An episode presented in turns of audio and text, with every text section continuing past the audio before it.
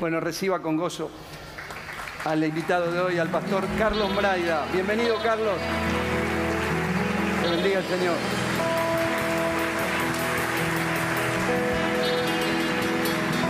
Dios te bendiga mucho.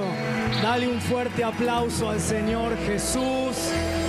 Él es el único digno de ser alabado, de ser honrado. Qué alegría poder compartir con ustedes. Qué privilegio volver a estar aquí en esta casa. Toma tu asiento. Gracias, Pastor Pablo, Pastor Analía, Pastor Amabel, por el privilegio que me dan de la confianza de compartir la palabra de Dios con el pueblo de Dios de esta iglesia tan emblemática, tan significativa no solo para la ciudad de Rosario, sino para toda la Argentina y a través de los medios de comunicación, Canal Luz, eh, para toda América Latina. Quiero ir directo a la palabra, ¿sí? Eh, no sé si, pueden acompañarme con, la pantalla, con el, el, PowerPoint. El título de la palabra que tengo para compartirte es, cambió el faraón sigue el favor. Cambió el faraón, sigue el favor. Vivimos en tiempos complejos en, nuestra, en nuestro país, en el mundo en general, tiempos de continuos cambios y en nuestro país en particular un tiempo de cambio no solo de gobierno, sino un cambio de época. No solo cambia el presidente, las autoridades en el país, cambia toda una mirada, una perspectiva del país y de la vida. Después podrás discutir si estás de acuerdo o no con ese cambio, pero lo cierto es que estamos envueltos en medio de un cambio. ¿sí? Y yo vengo a decirte en esta noche que en tiempos de cambios, tu Dios no cambia.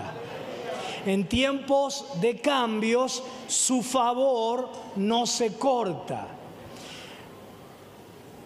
¿Cuántos lo creen de verdad? Bueno, si lo crees, dale una alabanza profética a Dios por lo que Él hará con tu vida en este año 2024. Levanta un aplauso de alabanza a Dios por lo que Él hará en tu vida. Ahora, lo cierto es que en tiempos de cambios nosotros necesitamos renovación. Nosotros no podemos ignorar la realidad. Jesús dijo que estábamos en el mundo, que no pertenecíamos al mundo, pero que estábamos en el mundo. Y necesitamos una renovación, un renuevo principalmente y continuamente del Espíritu Santo, pero un renuevo integral en nuestras vidas. Y hoy quiero compartirte tres verdades, tres ideas centrales que espero que te ayuden a poder enfrentar con plasticidad, con capacidad de ser moldeable por el Señor a los cambios que vive la realidad, que vive la Argentina, que vamos a vivir en este 2024. Primera verdad, renovación requiere salir antes de entrar. Renovación requiere salir antes de entrar. El Salmo 121 yo lo llamo el Salmo de los cambios. Y, dice la palabra, Jehová guardará tu salida y tu entrada desde ahora y para siempre. Normalmente vos y yo decimos entrada y salida. Pero el orden en el Salmo es al revés. Dice, Dios guardará primero tu salida y luego tu entrada. Vine a decirte que lo que sos capaz de iniciar en tu vida estará determinado por lo que estés dispuesto a terminar. No podés decir hola a algo nuevo a menos que estés dispuesto a decir adiós a algo viejo. Las entradas a nuevas estaciones en nuestras vidas, me refiero no solo a lo, económico, no solo a lo laboral, también a lo espiritual, a lo ministerial, a lo afectivo en tu vida, las entradas a nuevas estaciones van precedidas de salidas de las viejas y si yo no estoy dispuesto a salir de algo viejo, a soltar lo anterior, a dejar atrás lo pasado, no seré capaz de entrar a algo nuevo que Dios tiene para mi vida. Dice el profeta Isaías, no os acordéis de las cosas pasadas, ni traigáis a memoria las cosas antiguas. He aquí, yo hago cosa nueva, pronto saldrá a luz, ¿no la conoceréis? Otra vez abriré camino en el desierto y ríos en la soledad. Y yo sé que vos y yo nos entusiasmamos y nos emocionamos con las entradas, las entradas a lo nuevo. Estoy listo, pastor, para, para iniciar este, este proyecto. Eh, estoy listo para que Dios me abra una puerta a lo nuevo. Pero quiero que sepan, damas y caballeros, que si dominás el arte de la salida, nunca tendrás que preocuparte por una entrada. Porque vos no podés entrar a una nueva habitación sin salir previamente de la que estás. Y el enemigo es consciente de esta realidad y por lo tanto trata de impedir nuestro avance usando estrategias para mantenernos estancados. Quiero que sepas que Satanás no solo se especializa en tentarnos para pecar, también se especializa en estancarnos. Porque el estancamiento, querido, querida, más temprano o más tarde te llevará al sufrimiento y, a operar en una dimensión en cualquier área de tu vida o en toda tu vida que es menos que lo mejor que Dios tiene para vos y para tus seres queridos. Y, Satanás orquesta, eh, articula el estancamiento, no solo personalmente, no solo en tu vida y en la mía, sino que articula el estancamiento, ¿cómo lo puedo decir? Socialmente. De manera que el estancamiento se convierta en una norma social, es decir, que todo el mundo esté estancado. Que, sea el promedio de, la comunidad, que, que, sea lo que todos viven en mi grupo de relaciones con el que yo me muevo. Y cuando logra esto, yo me siento normal, aunque hace tiempo que viva estancado, porque finalmente todos están igual.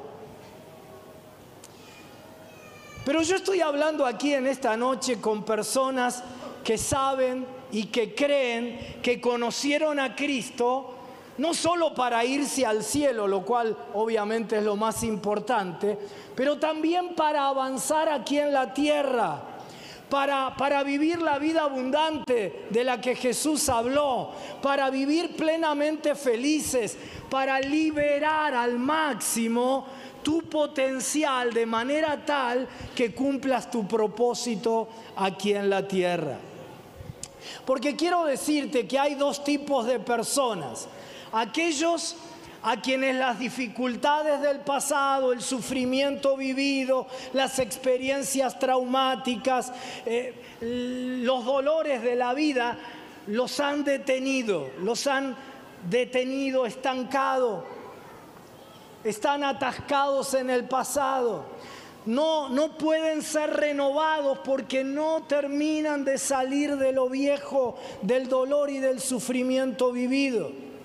Pero está un segundo grupo de personas que también han vivido cosas muy negativas en sus historias de vida, que, tienen, que, que tienen una historia clínica con carencias afectivas, materiales, abuso, sufrimiento, pero que el dolor del pasado creó en ellos una pasión y una determinación en el presente por perseguir todo lo maravilloso que Dios tiene para ellos en el futuro. Hace unos días estuve ministrando en Puerto Rico junto a Nick Bujicic, ese muchacho que nació sin brazos y sin piernas el año 2023 fue el conferencista, no a nivel cristiano, sino a nivel mundial, número uno por alcanzar mayor número de personas. Casi 3 mil millones de habitantes del planeta han escuchado sus conferencias, sus charlas, habla a gobiernos, a, a jóvenes en las cárceles. Este muchacho actuó y produjo películas, escribió un libro. Mirá cómo se llama uno de sus libros. Se llama así, Sé las manos y los pies de Cristo. Otro de sus libros se titula Un espíritu invencible, el increíble poder de la fe en acción. Otro se llama Una vida sin límites, inspiración para una vida ridículamente feliz. Una de sus películas se llama Esperanza para corazones heridos. Quiero que veas, espero que lo puedan pasar, este videíto un segundito.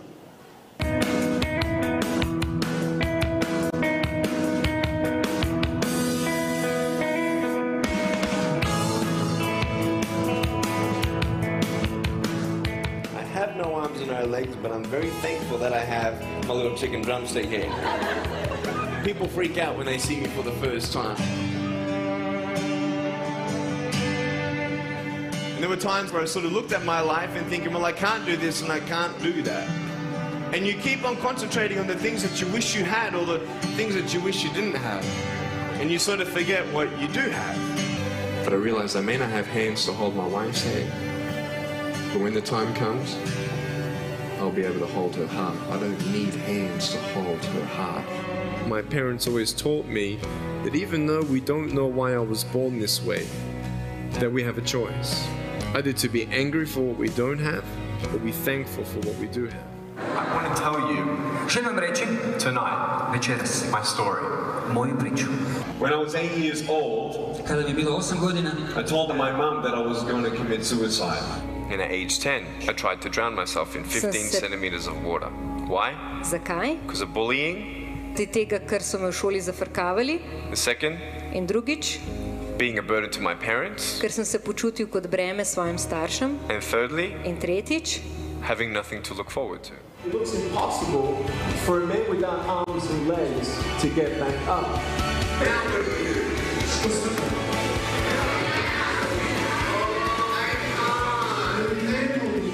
I will know the truth of my value. Potem bom poznal resnico o svoji lastni vrednosti. What does that mean? Pomaknili naprej kot narod. In our life,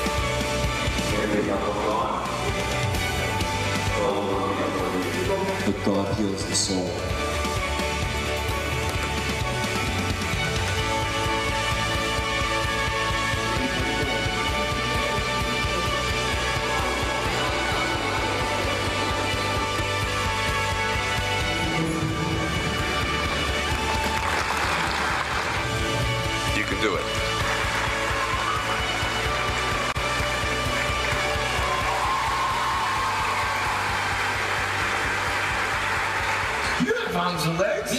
You're not happy every day. Niste sretni svaki dan. And we think there are things that if we just were different, then everything would be fine for the rest of our life. People come up and hug me sometimes and say, Thank you, you know, really changed my life. You changed my perspective. Um, and that's, you know, that very much inspires me, motivates me. I think it's very encouraging for people to see who he is and what he does despite his disabilities.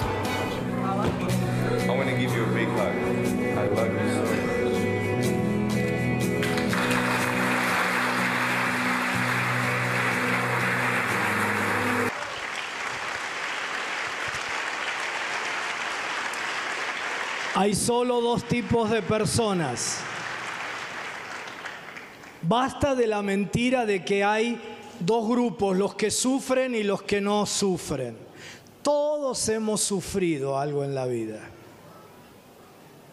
Pero hay dos tipos de personas. Los que no pueden salir del pasado porque no se determina hacerlo y aquellos que todo lo que les ha pasado los impulsa a atrapar lo que Dios tiene para sus vidas. Tuve, el privilegio de estar una semana ministrando juntos, pero no solo en la ministración, sino almorzando y cenando con él y quedé admirado de un muchacho tan alegre, tan feliz, tan amoroso. Él me decía, tres mil millones de habitantes del planeta Tierra me conocen porque no tengo brazos y piernas. Y hay días, Carlos, en que me gustaría tener brazos y piernas. Pero yo sé que Dios permitió esto, que yo nací así para que tres mil millones de habitantes puedan conocer el mensaje del amor de Dios y que la vida con Cristo tiene propósito.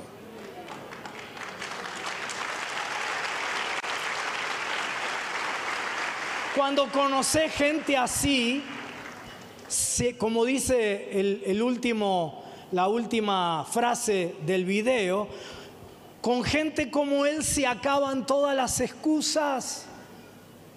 ¿Quién de ustedes después de saber de él podría decir, yo no puedo ser feliz porque...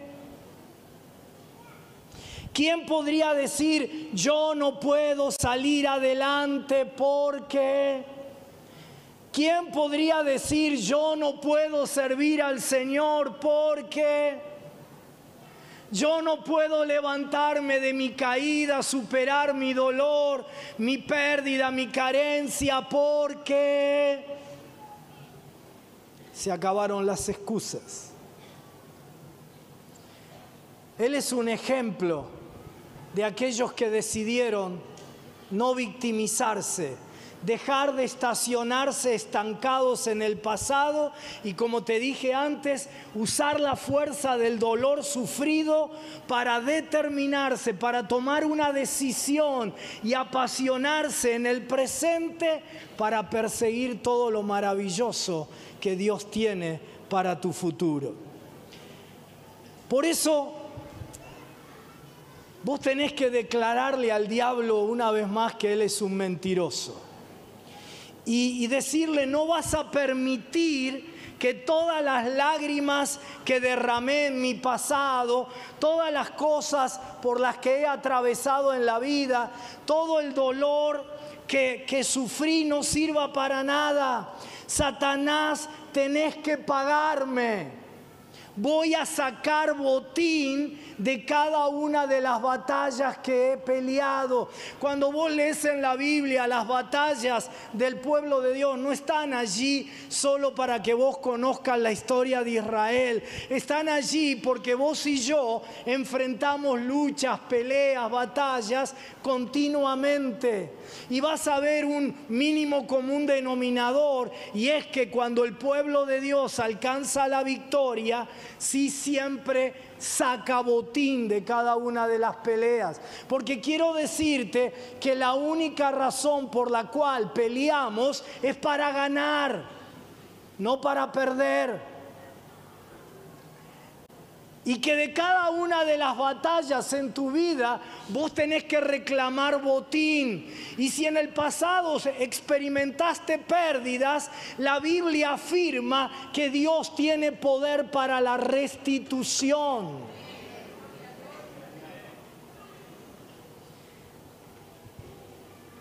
No solo para mí, sino para el reino de aquel que me liberó, que me hizo superar todo lo que lo vivido, que hizo que yo esté aquí. Porque la Biblia dice que si siembro con lágrimas, tendré una cosecha de alegría.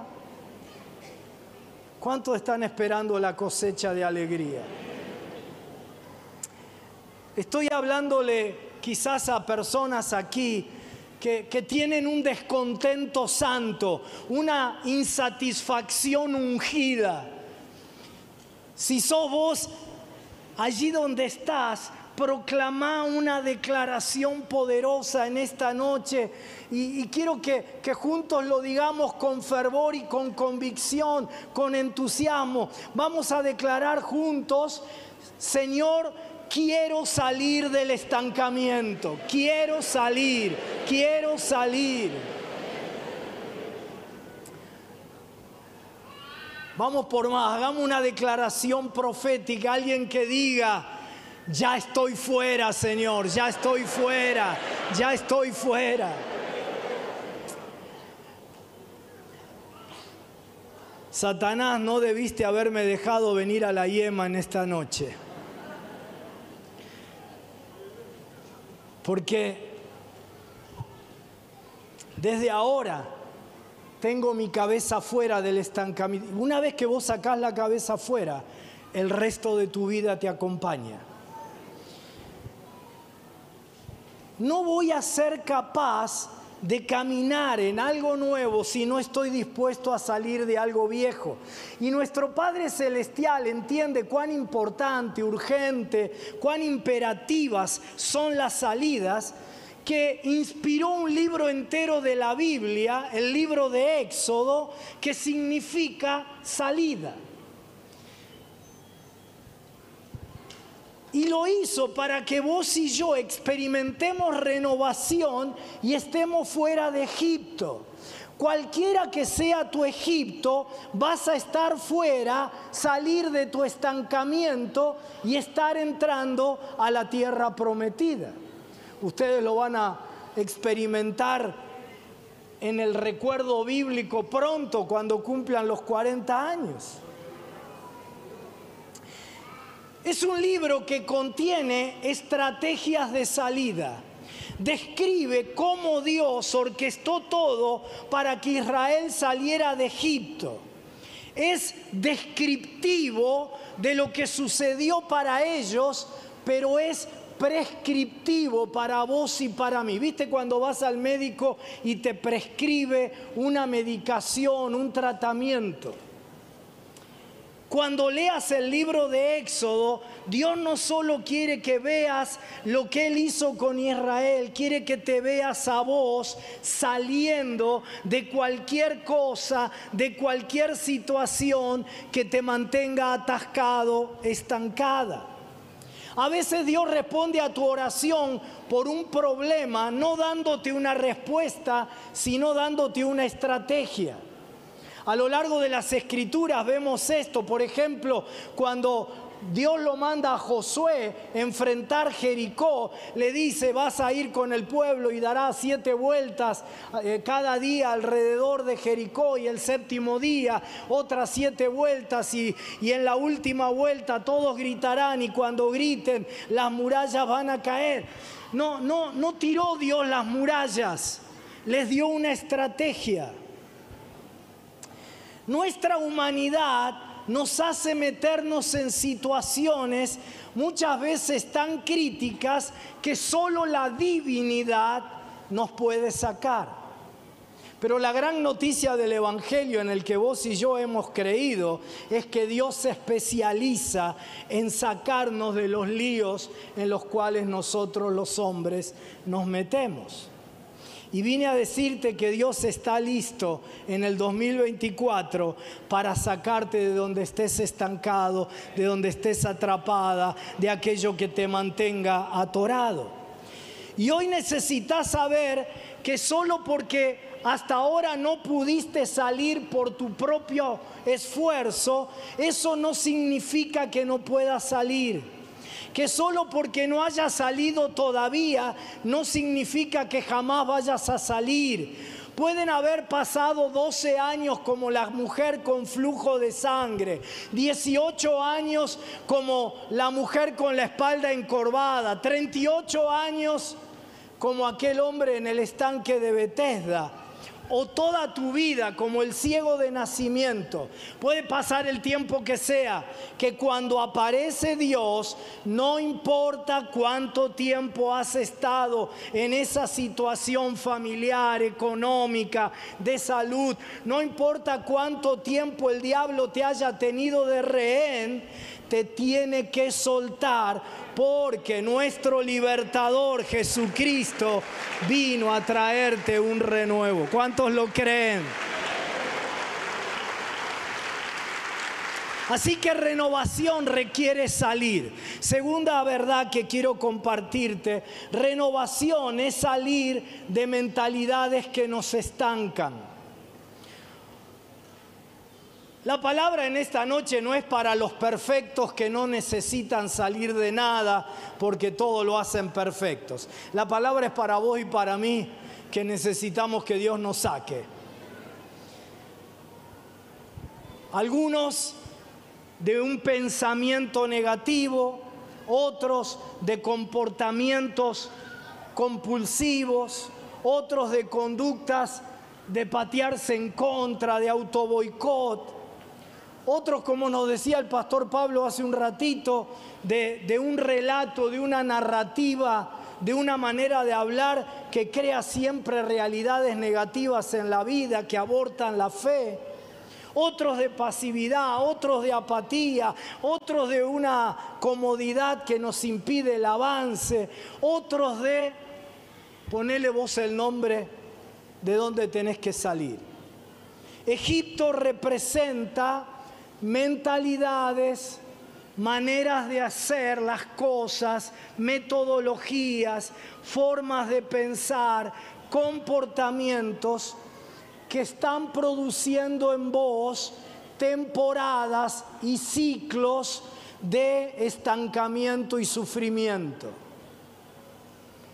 Podés estar estancado por algún pecado, pero podés estar estancado y no estar en pecado. Pero como sea, quiero que sepas que el libertador Jesucristo no solo quiere liberarte del pecado, Él quiere liberarte del estancamiento. Egipto no representa solo el mal, representa lo que se ha convertido en algo que ya no es útil para tu vida, en algo que es irrelevante. No es que tu mentalidad sea mala, no es que la manera de hacer las cosas que siempre tuviste sea mala, es que ya no es útil. El mundo cambió, la realidad en Argentina está cambiando. Ya no son apropiadas para la nueva temporada en Argentina. Pudieron ser útiles en tu pasado, pero no son útiles para donde Dios quiere llevarte este año. Egipto puede representar algo que hasta hace un tiempo te dio provisión, pero que ahora se convirtió en el lugar de tu esclavitud, de tu estancamiento. Todos ustedes recuerdan la historia. La entrada inicial de Israel a Egipto fue para salvar al pueblo de una gran hambre. Y Dios posicionó a José como el número dos en el imperio egipcio, como el segundo del faraón. Sí, y José recibió la revelación de Dios que anticiparía que venía sobre la nación una gran recesión, una recesión económica. Y además de la revelación, Dios le dio a José la sabiduría para elaborar una estrategia de ahorro en medio de un ajuste de manera de tener provisión cuando nadie la tenía. Y Egipto prosperó durante la gran crisis y la gran hambruna.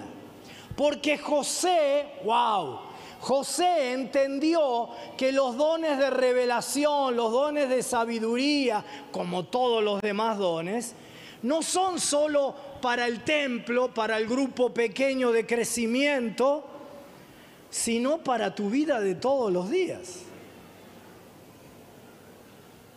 No es solo para que le des una palabra de ciencia o de sabiduría a tu hermano, es para que sepas, tengas revelación del cielo de cómo enfrentar las cosas en tu laburo, en tu familia y la sabiduría de Dios. Y, y José entendió que sus dones de revelación era para los lugares donde él trabajaba. Primero en su casa recibe revelación del futuro que Dios tenía para él, luego en la casa de Potifar cuando era un esclavo, luego en la cárcel y luego en el palacio. Pero el problema fue que Dios le dio esa estrategia para salvación de la gente. Así lo reconoció José, mira cómo dice el texto, porque para preservación de vida me envió Dios delante de vosotros. Pero luego José cambió el propósito de Dios y ¿sabés lo que hizo? Dios le había dado esa revelación y esa sabiduría para preservación de la gente. Pero José, ¿sabés lo que hizo? Le quitó a todos los egipcios sus tierras e hizo de todos los egipcios esclavos del faraón. Mira cómo lo dice la Biblia. Y todos quedaron reducidos a esclavitud de un extremo a otro de Egipto. Y como nos enseñó el pastor Pablo hace un instante, la ley del reino, la, ley de la realidad lo que se siembra luego se cosecha. Ese pecado de esclavitud, de explotación, fue la semilla espiritual que provocó que unas generaciones después los descendientes de José fueran hechos esclavos de los egipcios. Así que el mismo lugar que les dio primeramente provisión en una temporada y los salvó del hambre, ahora les está dando esclavitud en otra temporada. El lugar era el mismo, Egipto, pero lo que cambió fue la temporada. Decirle que tenés a tu lado, cambió la temporada, cambió la temporada. Decirle, cambió la temporada. Los argentinos que nos están viendo por Canal Luz, Decile a que tenés en tu casa, cambió la temporada. Los, los, que son de otros países y nos siguen por Canal Luz, díganle a alguien allí cerca tuyo, el mundo está en una nueva temporada de cambio, cambió la temporada.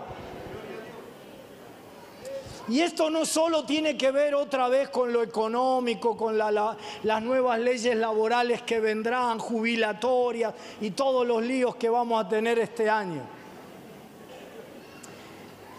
Vos tenés, dice la Biblia, el corazón del sabio discierne el tiempo.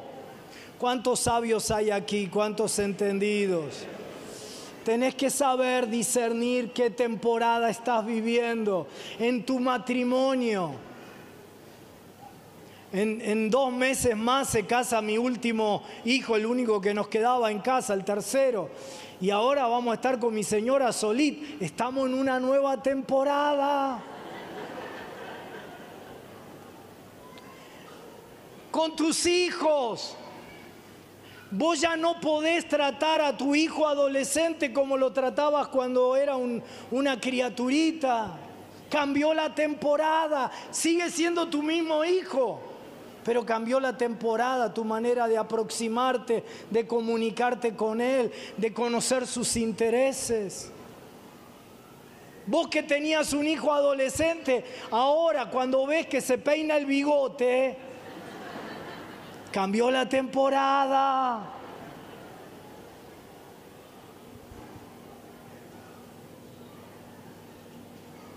José, uy, escucha esto, José tuvo favor con el viejo faraón, pero ese faraón murió y un nuevo faraón asumió el cargo y los israelitas ya no tuvieron el favor de ese nuevo faraón.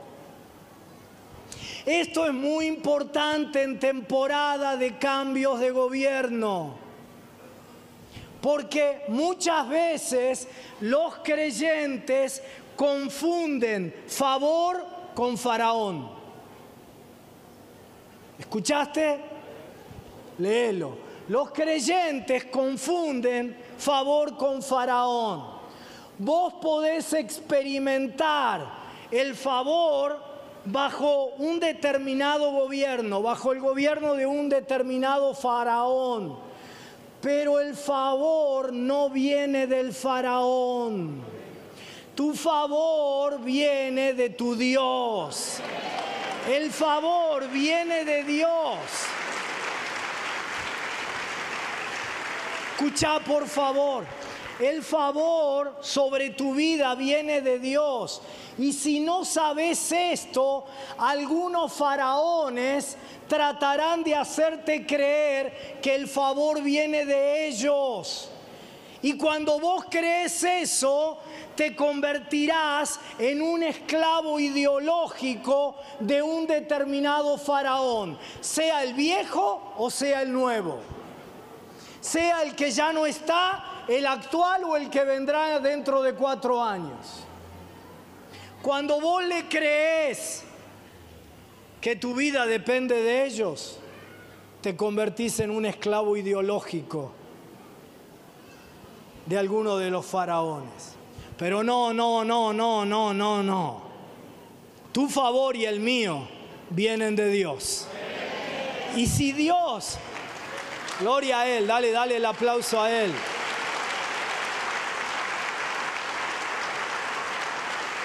Y si Dios no hubiera usado al faraón de la época de José para bendecir al pueblo, hubiera usado otro medio para darle a su pueblo lo que necesitaba. Y cuando el faraón cambia y parece que está todo peor para mí, Dios sabe lo que hace. Dios usa hasta la esclavitud, usa cosa tan horrible como la opresión para que de una vez por todas yo me saque de encima el gobierno de otros sobre mi vida, deje de estar en una tierra extraña, clame a Dios y Dios me liberte y me dé una tierra prometida. Dale un aplauso a tu libertador. Él es el estratega de tus salidas. Así que querido, querida, dejemos de idealizar faraones de cualquier línea ideológica. Deja de rogarle a los faraones porque cuando Dios está determinado a hacer algo por vos, Él no está atado a ningún gobierno, a ninguna política, a ninguna ideología, a ningún relato, a ninguna narrativa humana, ni a ninguna manera de hacerlo. Y te cierran una puerta y Dios te abre otra. Y te cierran todas las puertas y Dios te abre las ventanas de los cielos para derramar bendición sobre abundancia sobre tu vida. ¡Wow! Hoy alguien está a punto de salir de su estancamiento. Y sabes, todos tenemos, todos tenemos algún Egipto de dónde salir en algún área de nuestras vidas. Tal vez vos no estés estancado financieramente, pero tal vez digas, yo en mi vida relacional estoy en una meseta, estoy estancado. Quizás lo estás emocionalmente o profesionalmente o ministerialmente o aún espiritualmente. Todo el mundo tiene un área en su vida donde está en Egipto, donde te quedaste, donde en el pasado la cosa funcionaba, pero te, te entraste en esa meseta y estás atascado allí. Por eso necesitamos renovación. Y termino la última idea. Renovación trae respuestas no esperadas, inesperadas. Dice la Biblia que entonces el pueblo clama a Dios por ayuda y en Éxodo capítulo 3 versículo 7 Dios le habla a Moisés y le dice, he visto la aflicción de mi pueblo que está en Egipto y he oído su clamor. Dios está hablando con Moisés. A ver, quiero que, que te posiciones.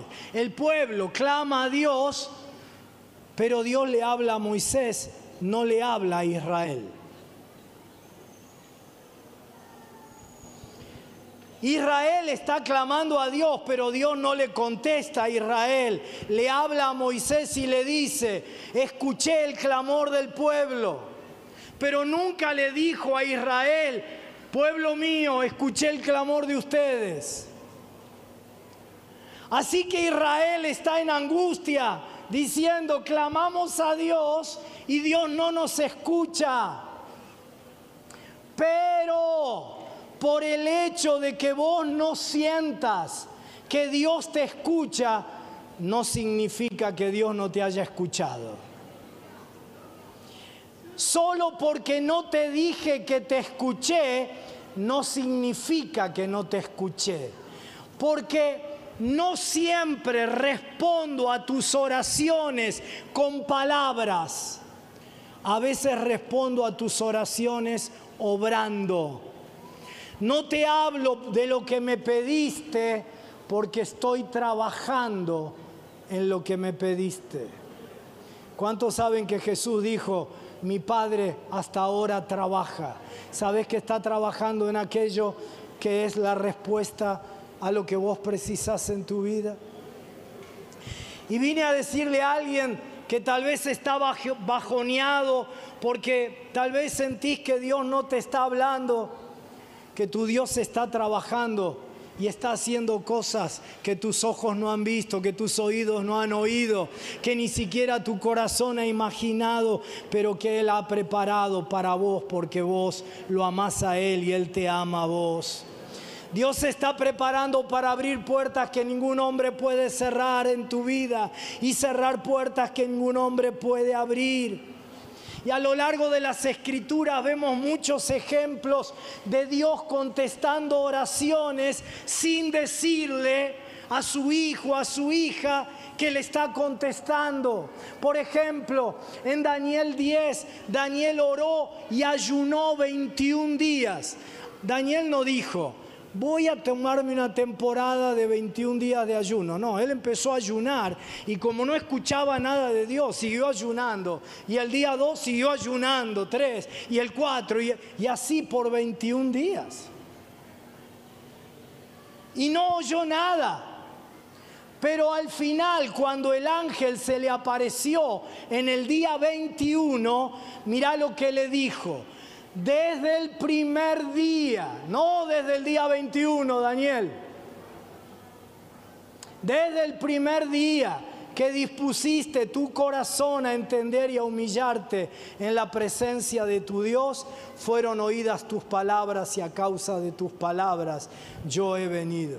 Por 21 días pensaste que yo no te escuchaba, pero en el día 21 toqué el timbre de tu puerta y me presenté con una bendición no esperada, no anunciada previamente.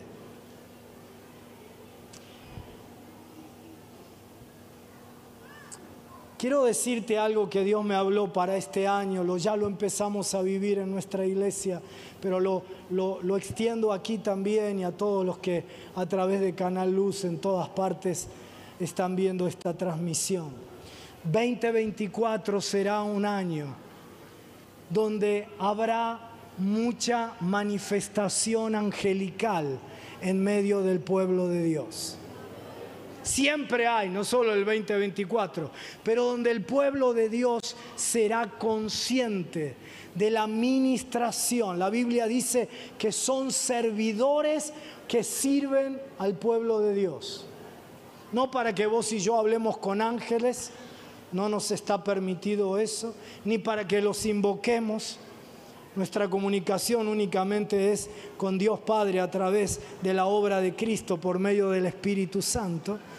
Pero Dios va a activar ángeles. Mirá, si vos no crees esto, vas a tener que arrancar muchas páginas de tu Biblia.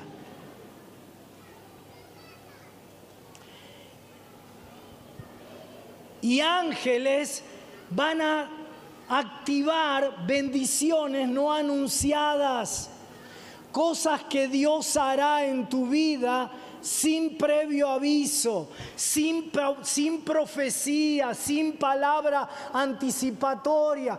De pronto un día vas a abrir tu correo electrónico y allí está la bendición y no sabías que estaba. Vas a recibir un llamado que no esperabas y allí está.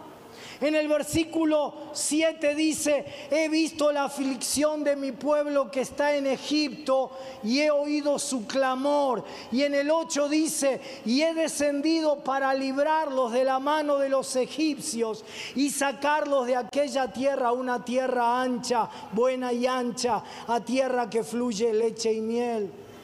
Esto se lo dice a Moisés para enviarlo. Moisés es la respuesta de Dios al clamor del pueblo. No fueron palabras, fue Moisés. Ahora, ¿quién es el que libera al pueblo? ¿Dios o Moisés? ¿Sabes por qué? Porque a veces Dios responde a tu oración enviando a Moisés que representa la respuesta que necesitas, pero que viene en una forma que no esperás. Y Dios te manda un hombre inseguro, tartamudo, un fugitivo, que dedica dos capítulos de Éxodo a decir por qué él no puede. Y, y, y decís, esta no puede ser la respuesta de Dios para liberarme. Es cuando Dios te da la respuesta que necesitas, pero de una forma que no esperás. Y lo grave, lo grave, querido, querida, es que muchas veces Moisés sos vos mismo, vos misma. Porque en un año durísimo como se anticipa que será este. ¿Cuántos están listos para recibir esta palabra? Dios te dice, acuérdate de Jehová tu Dios, porque Él te da el poder para hacer las riquezas.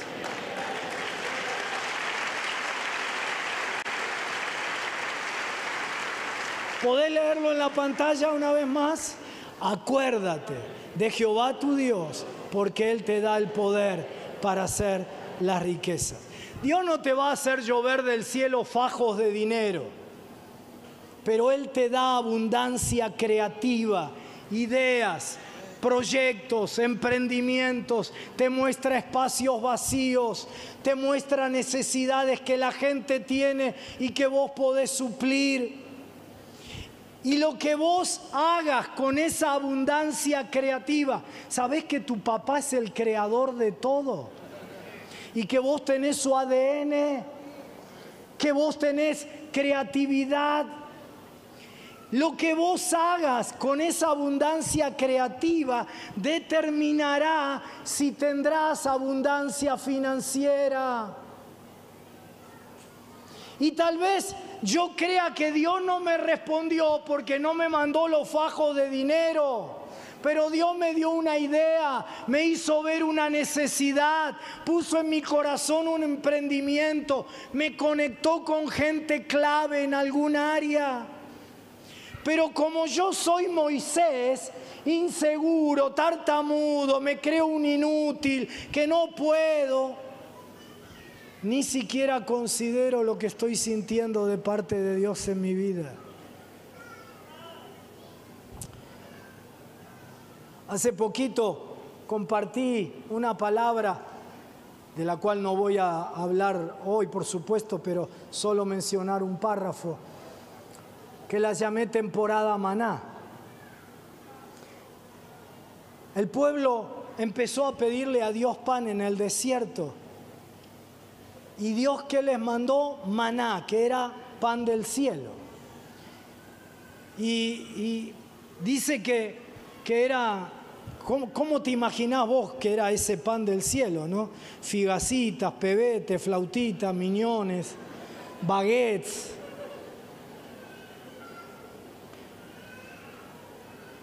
La Biblia dice que despiertan una mañana y una sustancia parecida a la escarcha en el suelo, que eran como semillas de cilantro, la miran y que no entienden nada, porque Moisés dice, ese es el pan que Dios le da un pedazo de escarcha, una semilla como de cilantro. Y entonces el pueblo dice, maná, que significa, ¿qué es esto? ¿Qué es esto? Señor, te pedimos pan y nos das esta semilla. Pero escucha y mirá en la pantalla cómo dice números 11 Dice, el maná se parecía a la semilla de cilantro y su color era como el de la resina. El pueblo salía a recogerlo y lo molía entre dos piedras. La otra versión dice en un molino o bien lo machacaba en morteros y lo cocía en una caldera, dice la otra versión, en una olla o hacía tortas, dice la otra versión, o hacía pan con él. Sabía a pan amasado con aceite. Así que no caían baguettes del cielo, ni flautitas, ni figacitas. Algo parecido a una semilla. Y ellos tomaron la semilla, la molieron en molino, la, la machacaron en morteros, encendieron fuegos, la cocieron en esos, en esos lugares, en esas calderas, amasaron, hicieron una torta, un pan. Así que Dios no les hizo caer pan del cielo en forma de figacitas o de baguettes. Dios les dio provisión en forma de un proyecto. Y ellos tuvieron que llevarlo a cabo.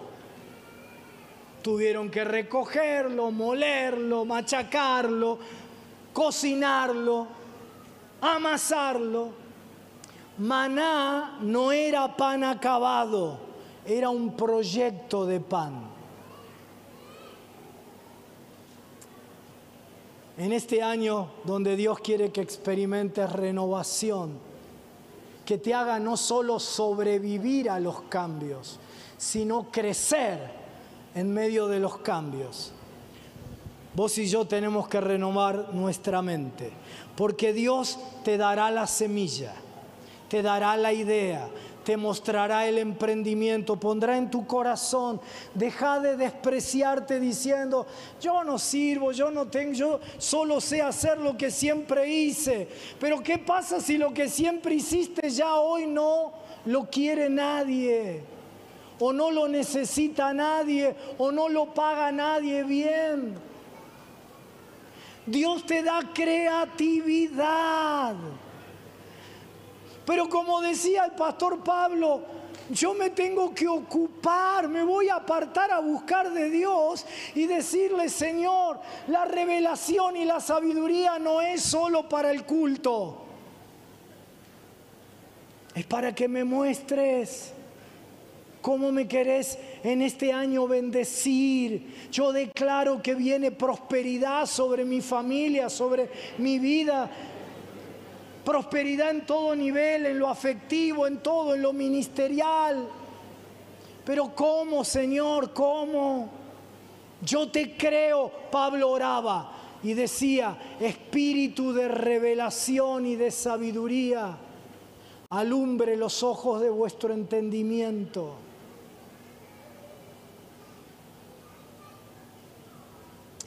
Dios te dará la semilla, te dará la idea. Así que, hermano, hermana, empezá a agarrar el mortero y molé la semilla. Tenés la semilla, molé. Tenés el poder de hacer las riquezas, dice la Biblia. Molé, usala. Usa ese poder. Tenés la iniciativa. Si molés, tendrás pan del cielo. Ponete de pie, por favor. Dios quiere liberarnos de apegos emocionales a cosas, a posiciones, a personas, a maneras de ver la vida, a métodos que ya hoy no son relevantes. Y Dios quiere traer un renuevo a tu vida. ¿Por qué? Porque Él quiere bendecir tu salida y tu entrada. Escucha esto, por favor, te lo pido. Dios dice, he visto la aflicción de mi pueblo que está en Egipto y he oído su clamor. Presta atención a los verbos. He visto la aflicción de mi pueblo que está en Egipto y he oído su aflicción, su clamor. Vi su aflicción, pero solo respondo a su clamor. ¿Sabes que Dios vio la aflicción que Israel tuvo en Egipto 430 años?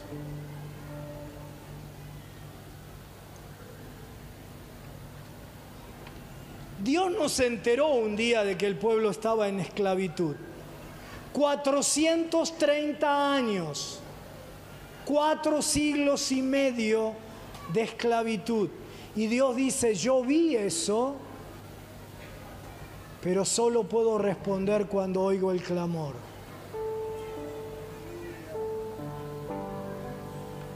Porque Dios no actúa por necesidad. Si Dios actuara viendo nuestras necesidades, no habría necesidad en el mundo, porque Él las conoce todas. Pero Él actúa no por necesidad, sino por invitación. Porque Él te creó con libertad. Y solo cuando vos le permitís intervenir en tu situación, es que Dios puede intervenir y actuar. Aleluya. Nunca va a forzar eso en tu vida. ¿Y sabés lo que dice la Biblia, el libro de Éxodo?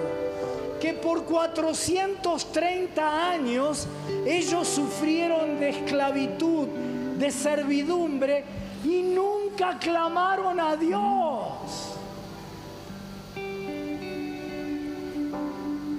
Pero bastó que la generación del tiempo de Moisés clamara a Dios y Dios dijo, he visto la aflicción y he oído su clamor y ahora puedo intervenir.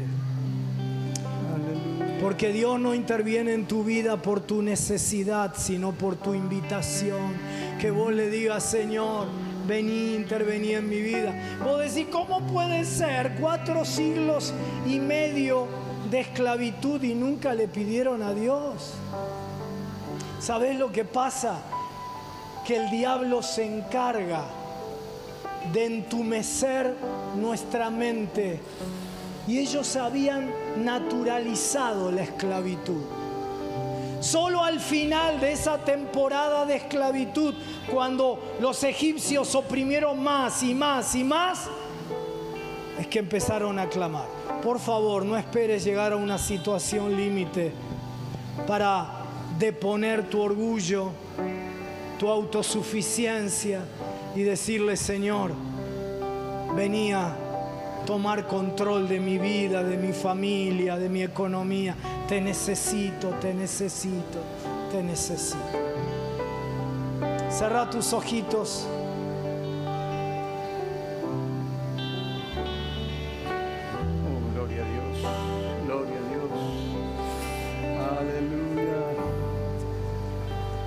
Dios. Hay gente que ya está Aleluya. Vamos, pastores, vengan, vamos, pastores. usando el altar de Dios para venir a buscar de Dios, bien cerquita de la Sí, Señor, plataforma. sí, Señor, sí, Señor. Hay gente aquí que necesita una renovación, empezando por lo más importante, con aquel que nos renueva, el Espíritu Santo. Y no es que vos estés mal espiritualmente, pero tal vez sos consciente de que estás en una meseta.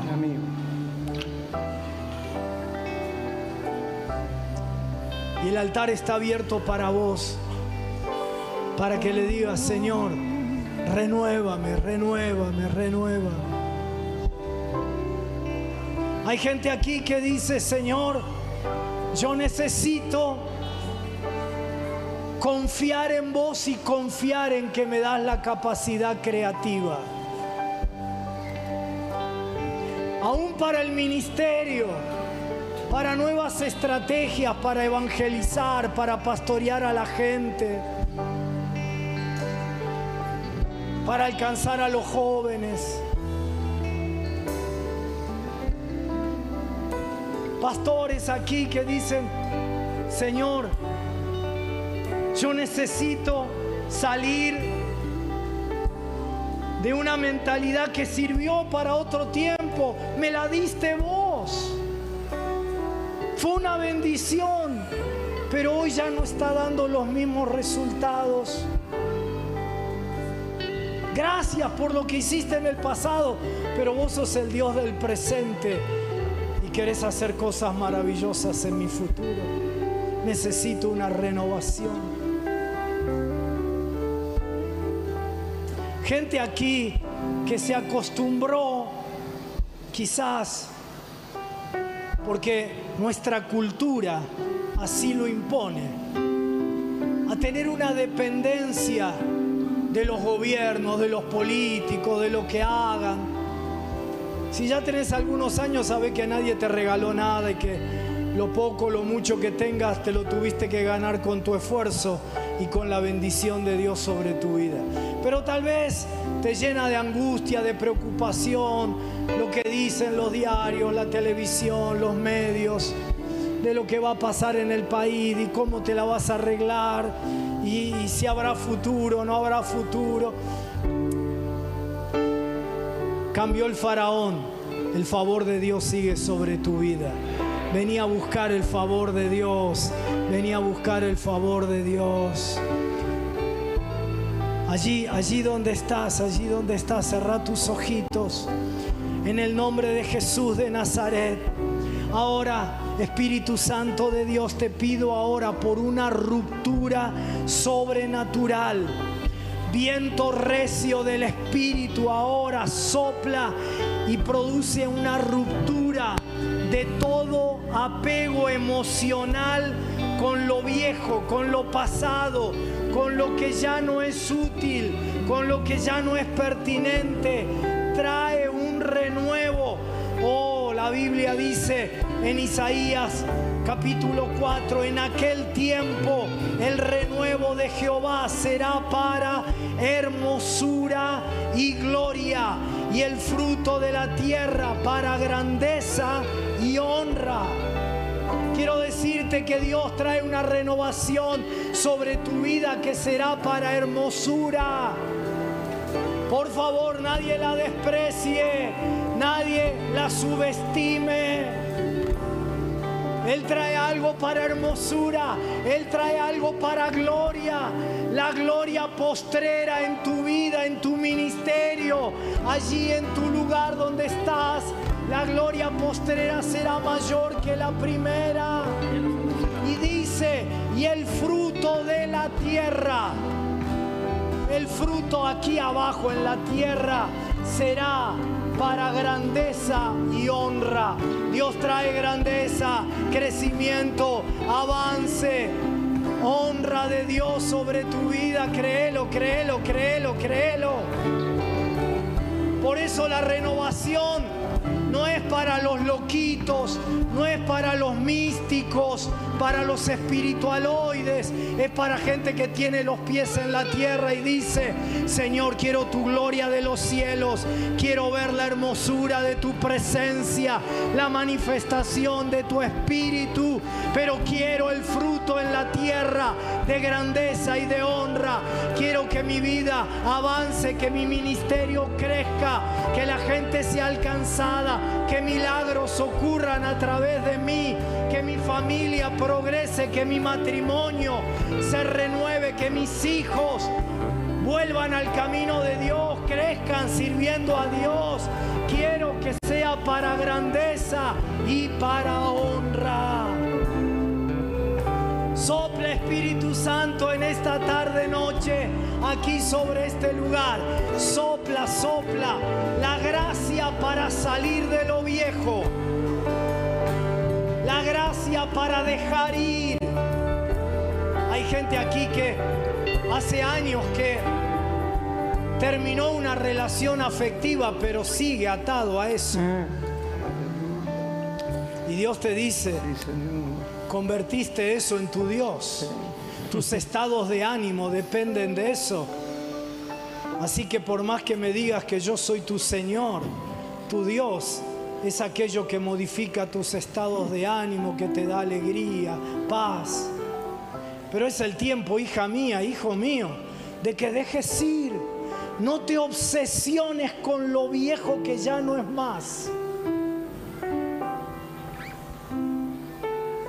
Hay gente que está obstinada en seguir haciendo lo que siempre hizo. Y yo sé que duele, porque si siempre lo hiciste, es lo que sabes hacer y tal vez lo que amas hacer. Pero Dios te dice, no te llevo a una realidad de sufrimiento, sino de crecimiento. Sé moldeable, sé plástico, sé maleable. Dios te enseñará la unción que está en vosotros, dice Juan, os enseñará todas las cosas. No te asustes. Si Dios es por vos, ¿quién contra vos?